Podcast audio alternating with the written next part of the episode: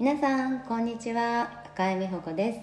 えー、今日は、えー、布草履をご紹介したいと思います。私はあの履くものであっという間に腰にくるんですけれどもなかなかこれというのに出会えなくて、えーと、割と長くそれでも試した方なのが2つあります。で1つは、えー、ビーチサンダル型のタオル地のもの。内野さんというメーカーのものでこれは結構何年間も続いたんですが、えーと、やっぱり布なので洗うんですが洗うと割と1回でへたってしまうというかタオルという性質上布の性質上やっぱりこれ洗いざらされて硬くもなるし全体的にぺちゃんこになってあっという間にこう疲れるサンダルに変わってしまうんですね。なのでしょっちゅう、えっと、洗い替えを用意しといてしょっちゅうあの履き新しいものを下ろしてたんですね。ちょっともったいないなと思ってでもう一つための割と長く試したものは、えー、裸足です。あの一番結局これが答えなんじゃないかと体にいいと言われてるし裸足試したらこれにも2つ問題があってこれはまあ自分自身の問題なんだと思うんですけれどもあのお掃除するんですね。やっぱ裸足で歩くからには水拭き習慣をつけたりしてお掃除するんですけれども例えば暗いちょっと廊下歩く時にもしもあの陣のつく生き物がいたらとかもしも何かの痛い破片みたいのが落ちてたらっていう緊張を無意識にするんでしょうかね。なんかあの歩き方に緊張感が出てしまうみたいなんですよね。うん。明るいところはそうでもないと思うんですけれどもなんか多分歩き方がおかしくなるのかちょっと足腰に来たんです。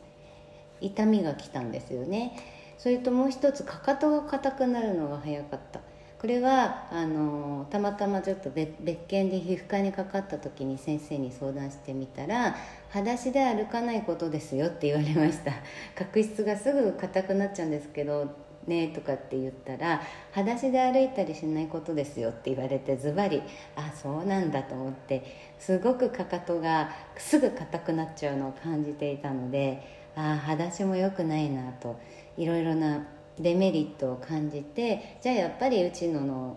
ビーチサンダル型のスリッパかないやいややっぱり裸足かなもういっそのことあの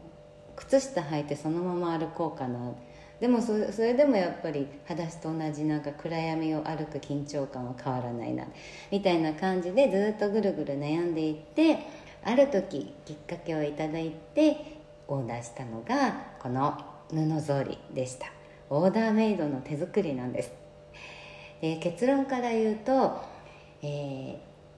肌になじむとか洗いざらしも気持ちいいとかうんなんかとにかく疲れないとかっていうのは皆さん漏れなく感じると思うんですね。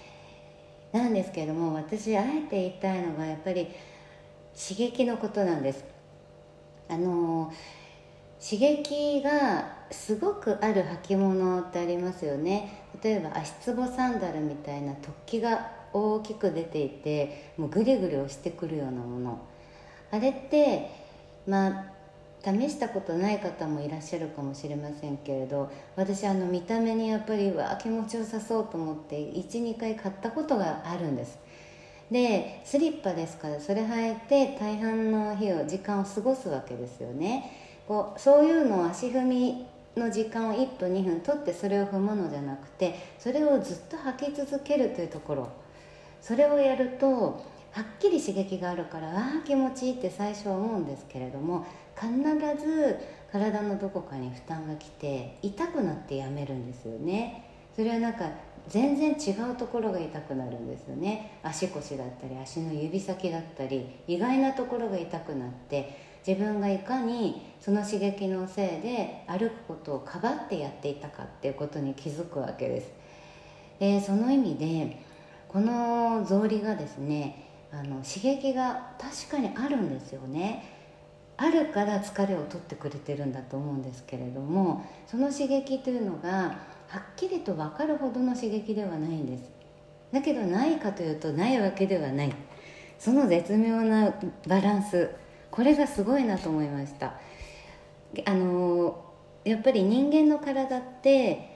この草履で気づかされたんですけれども普段気づかない程度の刺激でいいんだなってあらゆる刺激つい刺激を人間求めてしまうけれど鍼灸でも整骨でも整体でもこんな弱々で効くのかなと思うけれどがぜ体調が変わったのって今まで振り返ってもそういう先生に出会えた時なんですよね。今でも通っている整骨は弱々なんですよね。だけど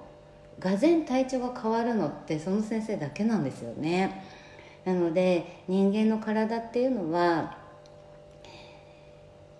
まああのヨガとか薬膳とか私普段やってますけど運動も食事も健康にいいことを何かやろうとしたら自分にとって目立った刺激がなく目立った負担がないもの。そういうものにもし出会えたならそれがその方の体に合っているものなんじゃないかなというふうに思いました。そういうものがでも内部で実はしっかり効いているんじゃないかなというふうに感じましたね。うん、あの吐き出して私この布草履に3ヶ月ぐらいですかね。経ちますが絶好調です。でゆっこさんという方が作られています。京都のワークショップに来てくださったりあとでもその前に藤沢の春クッチでお食事もしている。で共通の知り合いがいたり同じ年だったりしていろいろとご縁を感じる不思議な存在素敵な女性です。で鼻緒と留めの部分と地の部分全部布の色が選べるのでとっても迷っちゃうんですがインスタグラムがカタログのようになっていますのでリンクを貼っておきますので眺めてみてください。のこれと同じのできますかっていう注文の仕方であの注文ができます。ということで今日は履けば履くほど疲れが取れる布草履のお話でした。それではまた。